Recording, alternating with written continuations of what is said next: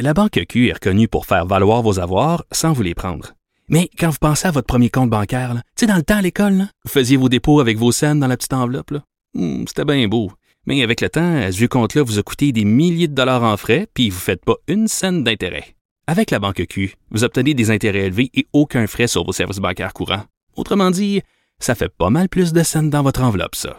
Banque Q. Faites valoir vos avoirs. Visitez banqueq.ca pour en savoir plus. Bonjour tout le monde, c'est Sophie Durocher, très contente de vous retrouver. On est le 12 février 2020. Écoutez, pour moi, c'est une journée de deuil aujourd'hui parce que on vient d'apprendre il y a un petit peu plus d'une heure la mort d'une journaliste absolument extraordinaire.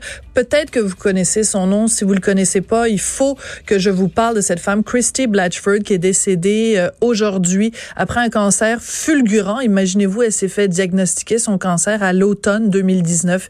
Elle est décédée euh, aujourd'hui, donc très peu de temps après. Christy Blatchford, écoutez, c'est euh, vraiment une figure tellement importante du journalisme. Ça a été du côté du Canada anglais la première femme à avoir une chronique sportive. Puis on parle de ça il y a 40, 50 ans. là. C'était une régente tremblée euh, au féminin. Et euh, c'est vraiment quelqu'un qui avait des opinions euh, très arrêtées, une personne avec beaucoup d'esprit. Et surtout, c'était quelqu'un, Christy Blatchford, qui a écrit pour à peu près tous les journaux importants euh, à Toronto, les quatre euh, journaux euh, anglophones de Toronto. Une petite fille qui est née à Rouen-Noranda. Ça, c'est important de, de, le mentionner. Christy Blatchford, pour moi, c'est vraiment un modèle en, en journalisme. Et une des raisons pour laquelle je veux vous parler d'elle aujourd'hui, c'est premièrement parce que ça a été quelqu'un de très important dans le domaine du journalisme, mais aussi parce que je viens de voir passer sur le site du journal La Presse euh, une, une chronique nécrologique d'elle et on a l'impression que c'est quelqu'un de pas important du tout.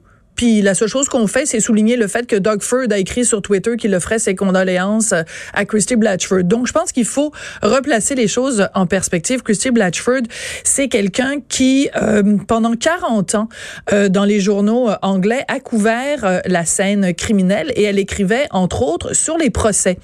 Euh, donc elle était euh, régulièrement dans les palais de justice.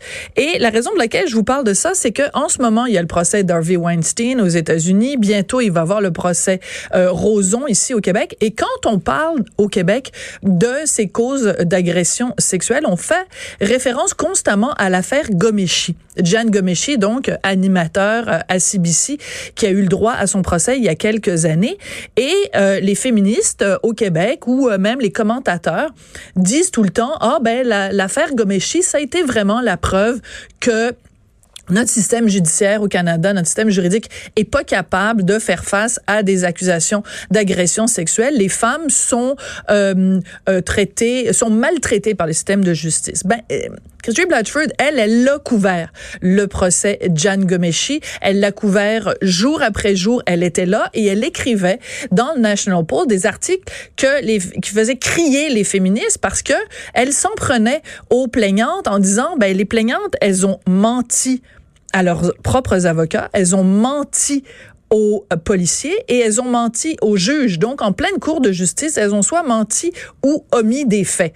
Ben, je peux vous dire que les féministes l'aimaient pas beaucoup, Chrissy Blatchford. Pourtant, elle ne faisait que répéter ce qui se passait en cours. Et Chrissy Blatchford a écrit il y a quelques années de ça un livre absolument formidable qui s'intitule Life Sentence, dans lequel elle revient en détail sur l'affaire Gomeshi.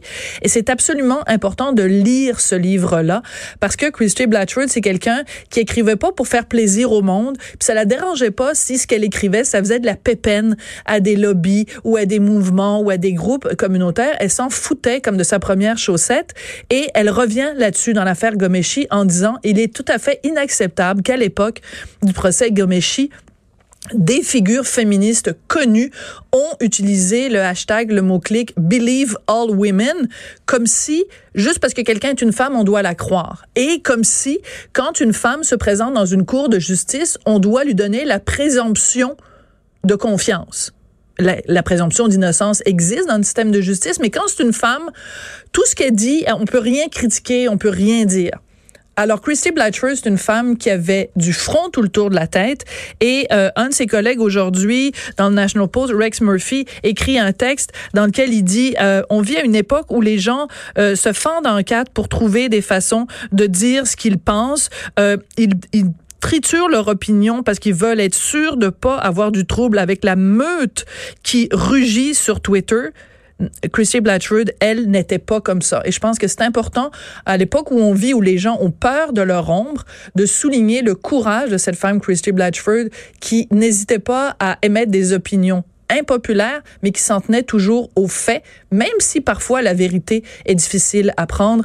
Alors, euh, rest in peace, Christy Blatchford. Vraiment, vous avez été une, une, une inspiration et un modèle pour beaucoup de femmes et d'hommes journalistes. C'est vraiment une journée très triste. Quand j'ai appris que Christy Blatchford était morte aujourd'hui à l'âge de 68 ans, j'ai poussé un bien triste. Ben voyons donc.